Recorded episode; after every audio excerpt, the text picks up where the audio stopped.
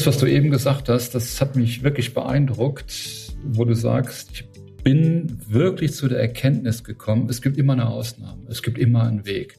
Das ist ja eine Wahnsinnsressource, dieses Denken. Denn was wir ja tun, ist ja, dass wir auf Neudeutsch das Mindset am Denken arbeiten, weil die Situation ist so, wie sie ist. Ja. Ja, also immer meine Kunden betrachten, du musst dich beruflich neu orientieren. Das hilft nicht, das zu verdrängen oder zu betrauern oder anders damit umzugehen. Von daher, das ist eine super tolle Sache. Zumal ich gestern noch las, das ist jetzt also mehr als ein Zufall, ein Zitat von Hannibal, der über die Alpen gezogen ist. Naja, wenn es keinen Weg gibt, dann machen wir halt einen. Ne? Das ist ja auch eine wunderbare Ressource, dieses Denken. Und äh, die Veränderung des Denkens führt zum Erfolg. Ne? Nochmal, wie eben auch zitiert, immer das Gleiche zu tun, ein anderes Ergebnis zu erwarten, ist Unsinn. Ja, also das ist genau der Punkt. Und äh, ich glaube, bei der Vermittlung dieser Ressource, wir schaffen die Ausnahme, dass das etwas ist, was deine, meine Kunden wirklich weiterbringt. Ja, absolut. Peter, du hattest gerade eben mein jugendliches Alter angesprochen. Und ja.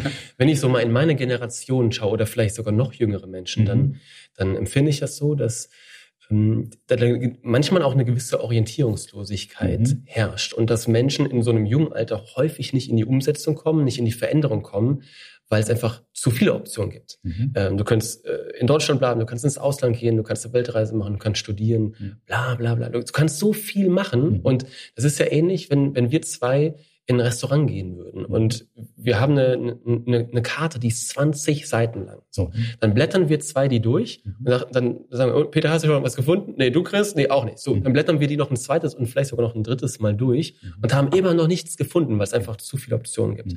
Wenn wir jetzt aber zu deinem Lieblingsitaliener gehen, der vielleicht gar keine Karte hat, sondern nur eine Tafel mit fünf Gerichten genau. oder noch nicht mal, der einfach nur sagt, ähm, Peter, heute haben wir Fisch, ähm, ist auf jeden Fall Fisch heute, dann, dann dann sind wir ja bei, bei eurer Zielgruppe mhm. genau an dem Punkt. So, die, die wollen eine Veränderung oder da, da ist eine, da muss eine Veränderung herkommen, Absolut.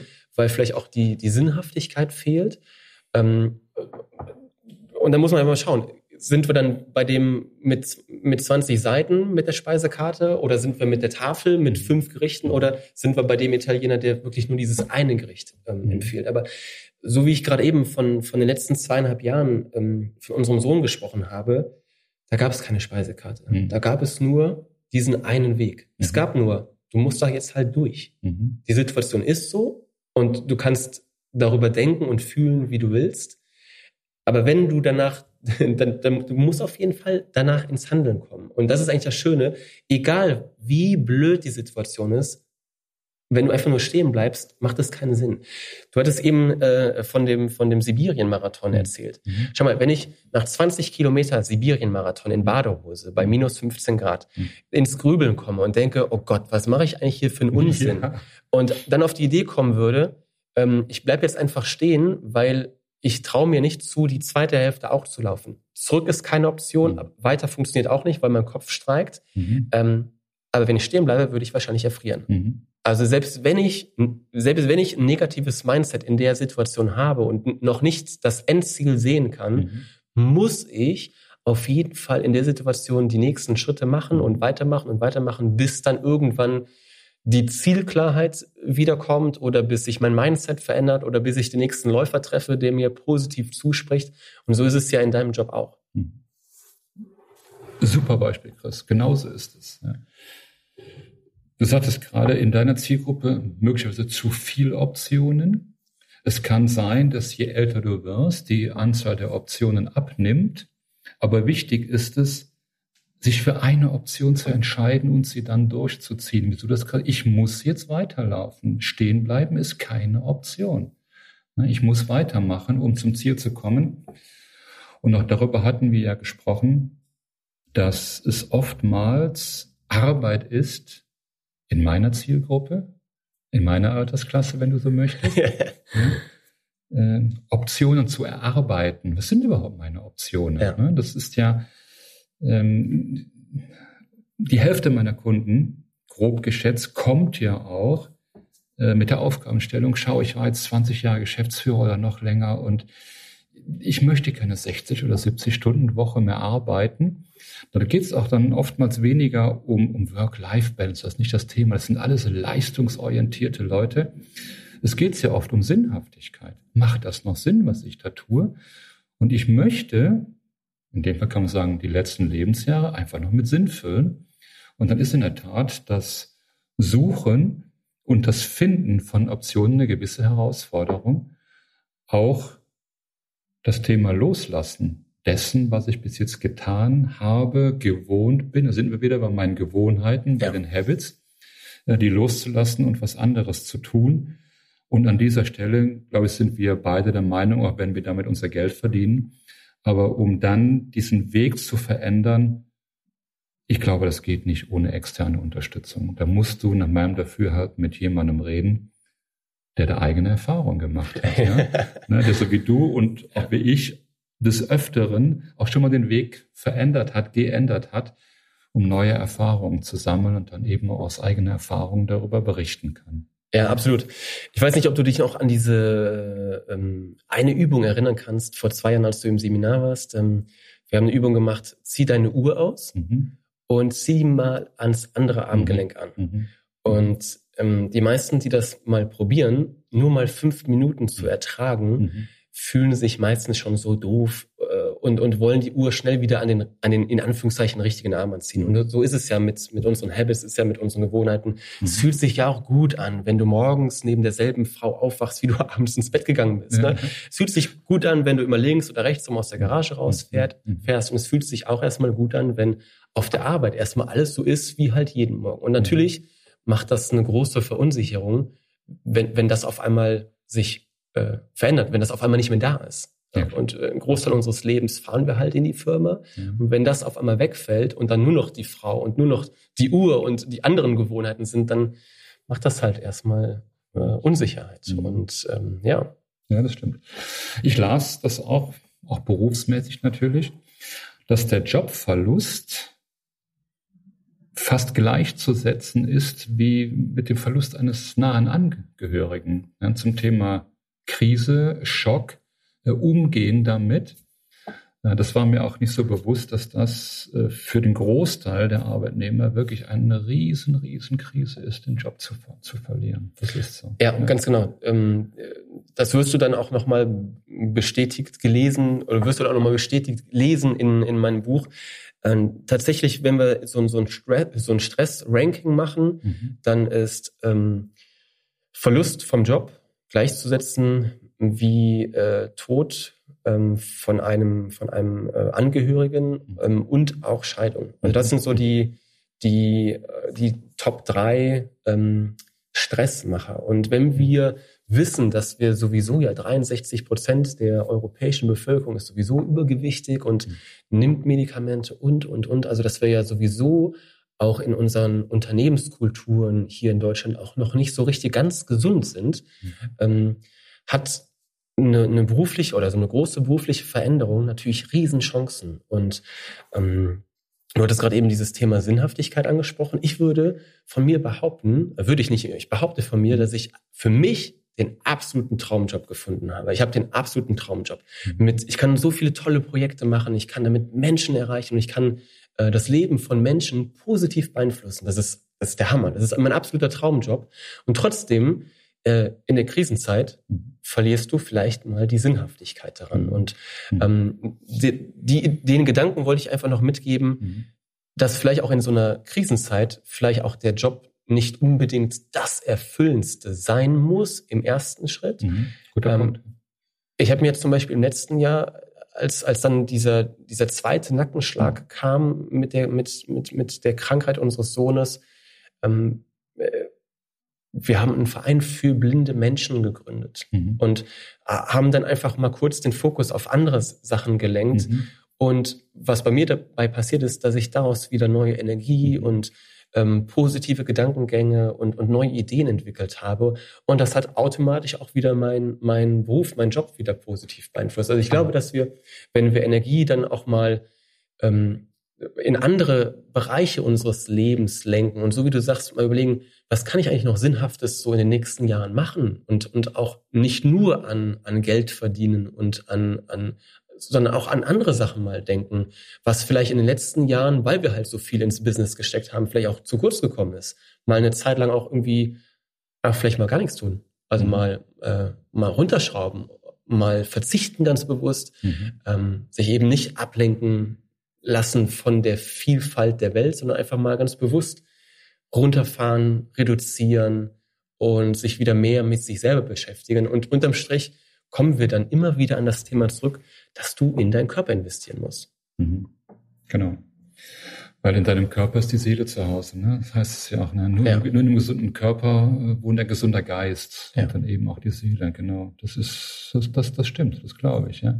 Aber das, was du gerade beschrieben hast, in dem zweiten Nackenschlag hast du ja nochmal Energie entwickelt. Ich kann jetzt gründen wie ein Verein für blinde Menschen, blinde Kinder und hast da ja Energie reingegeben und ich habe so verstanden, du hast mehr Energie zurückbekommen, als du da reingegeben hast. Ist das das, was man Resilienz nennt? Dass wenn ich in der Krise äh, Energie aufbringe und einfach ins Handeln, ins Tun komme, denn es gibt ja auch das Gegenteil da, äh, davon, dass wenn ich in der Krise bin, dass ich mich auf die Couch lege und äh, zu bewusstseinsverändernden Drogen greife. Ja, das ja, ist, das, ist, das, auch, auch, diese Reaktion ist nicht, un, ist nicht ungewöhnlich. Ja? ja. So, ist das das, äh, was, äh, also ich würde es Resilienz nennen, äh, dieses Wort, was jetzt in aller Mund ist, wenn du ja. so möchtest. Weil wie wir eben besprochen haben, ja auch der Meinung sind, dass die Veränderung der Arbeitswelt durch Digitalisierung, Globalisierung, Automatisierung, alle Bereiche werden davon betroffen, dass ein Großteil der Jobs und damit auch Zukunft und Pläne und Familien betroffen sein werden, sich zu verändern, äh, dass dieses Beschäftigen damit, wie baue ich Resilienz auf, dass das ein wichtiges Thema ist, beantwortet sich fast von selbst die Frage. Ähm, wie denkst du darüber? Ähm, und auch die Frage, wie hast du es geschafft, dahin zu kommen, dass sei die Krise noch so groß, ich komme irgendwie ins Handeln. Denkst du, das ist irgendwie angeboren, das liegt in den Genen oder wie schaust du da drauf? Ja, ähm, lass mich erst eine zweite Frage beantworten. Mhm. Ähm, ganz klar ja auf die Frage, ähm, steckt sowas möglicherweise auch in den Genen? Ähm, mhm. mittlerweile auch nachgewiesen. Wenn du also in die, in, in, in den Lebenslauf, in, ähm, in den Familienstammbaum reinguckst mhm. und guckst, welche Krisen haben deine Eltern und deine, deine Großeltern durchlebt. Mhm. mhm. Und dann ist das sowohl in deiner Generation als auch in meiner Generation ähm, die haben noch Krieg erlebt mhm, und die haben ganz andere Krisen, mhm. wo es, wo es um ganz, ganz andere Sachen ging, mhm. wo es nicht darum geht, verdiene ich jetzt 10.000 mehr, 10.000 weniger, fahre ich jetzt ein dickes Auto, fahre ich ein kleines Auto. Da ging es um ganz, ganz andere Sachen. Mhm. Und dann, dann können wir ziemlich sicher davon ausgehen, dass ähm, Resilienz genetisch bei uns schon einfach drin steckt. Und dann mhm. können wir darauf vertrauen und darauf aufbauen, ähm, dass wir, dass wir also ein Stück weit Resilienz in uns drin haben. Mhm. Ähm, und ja, auch bei mir war das so und deswegen wusste ich, kriegt man auch so eine Krise hin.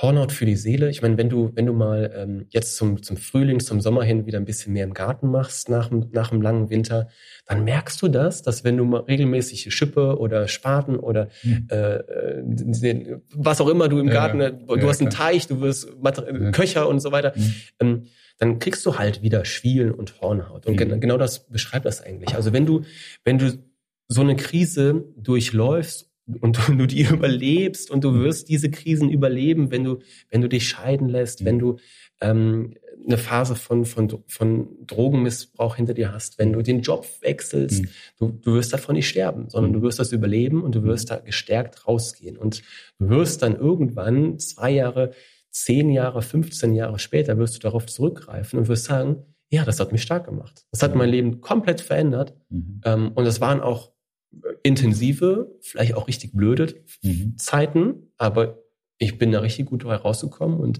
ich bin jetzt stärker. Ich bin jetzt stärker. Und das ähm, kann ich jetzt schon von mir behaupten, dass ich mhm. ähm, durch die durch, durch, durch unsere private Krise und auch durch diese Experimente, durch diese Challenges, die mhm. ich halt mache, dass ich darüber kräftiger und stärker werde, weil ich weiß, wie kann ich meinen Körper belasten? Mhm. Ich, ich weiß, welche Dosierungen kann ich meinem Körper ähm, anmaßen, ohne dass er daran kaputt geht. Mhm.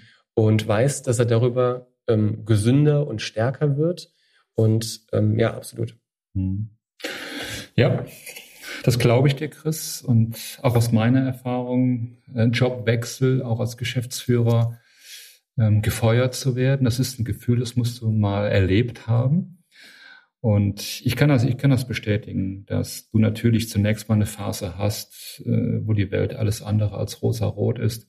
Aber ich zitiere auch ganz gerne Steve Jobs, der ja auch sagte, das Beste, was mir passiert ist oder was mir passieren konnte, war mein Rauswurf bei Apple weil äh, erst danach ist er ja zu dem geworden, was ihn heute zum Idol gemacht hat.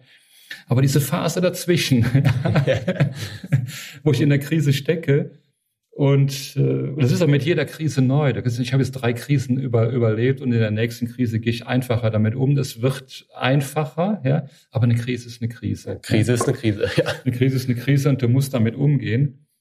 Und äh, dazu sind wir beide ja auch da. Und ich kann nur unseren Hörern empfehlen, wenn sie in der Tat in einer Krise sind, wie auch immer sie geartet ist, auch gerne den Kontakt zu Chris Lai aufzunehmen, der trotz seines jugendlichen Alters äh, eine ganze Menge Erfahrung gesammelt hat, sei es äh, im Umgang mit seinem Körper, sei es im Umgang mit Geist und Seele und äh, dort auch äh, Mentor und auch Inspiration sein kann, das eine oder andere Thema zu überstehen, um dann daraus gestärkt hervorzugehen. Natürlich werde ich äh, den Link zur Webseite oder zu Chris Webseite in die Shownotes packen, wie auch den Link zu deinem neuen Buch und äh, wünsche unseren Hörern dort auch einen positiven, konstruktiven, weiterführenden Austausch mit Chris. Chris, ich danke dir für das Interview. Das war eine wunderbare Sache. Auch ich habe wieder was gelernt. Es gibt immer eine Ausnahme. Ja, und wenn nicht, dann schaffe ich sie. Ja, das ist, das ist eine wunderbare Ressource. Besten Dank dafür. Peter, vielen Dank für deine Zeit. Gerne. Zum Schluss eine Bitte an Sie. Wenn Ihnen der Podcast gefallen hat, dann geben Sie uns eine 5-Sterne-Bewertung bei iTunes, denn 4 Sterne ist doch nicht wirklich gut. Und teilen Sie den Podcast mit Menschen, die das auch interessieren könnte oder die davon profitieren werden. Ganz besonders freuen wir uns über einen Kommentar in der Bewertung, denn nur Feedback bringt uns weiter. Nehmen Sie sich gerne eine Minute Zeit, schreiben Sie uns. Vielleicht haben Sie auch Themenvorschläge für zukünftige Folgen. Wir lesen wirklich jeden Kommentar, denn nur dann können wir verstehen, was Sie benötigen und wie verschieden die Themen möglicherweise sind. Mehr Informationen in den Show Notes und gerne können Sie uns auch per Mail kontaktieren unter podcast.ncn-ag.com.